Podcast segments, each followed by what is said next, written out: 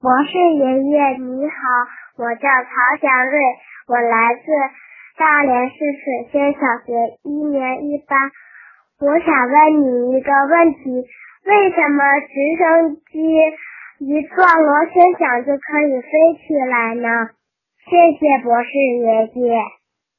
嗯，这个问题呀提的非常的好。听广播的小朋友，我们呢先来做一个小实验，让我们往空中抛扔一个东西，这个东西呀很快就会落下来，这是为什么呢？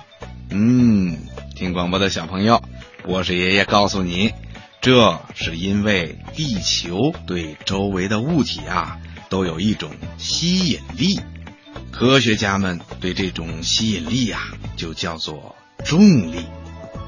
飞机要想起飞，就必须有一种向上的力量来克服地球的吸引力。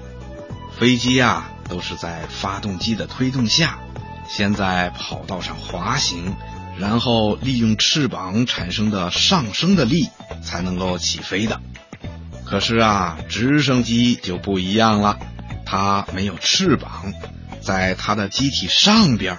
有几个跟小朋友们玩的风车一样的叶片，这些叶片呢叫旋翼，就是能够旋转的翅膀。直升机呢靠的就是旋翼的转动，波动空气产生上升的力量。直升机起飞的时候，旋翼越转越快，产生的上升的力量呢也就越来越大。当这种上升的力量比直升机的重量还要大的时候，直升机呀就慢慢的起飞了。直升机使用旋翼产生的上升的力量，能够直着向上飞，也能够直着向下落，还能够向前飞或者停在空中。它不需要跑道，起飞和降落都非常的方便。直升机可以在广场上、公路上。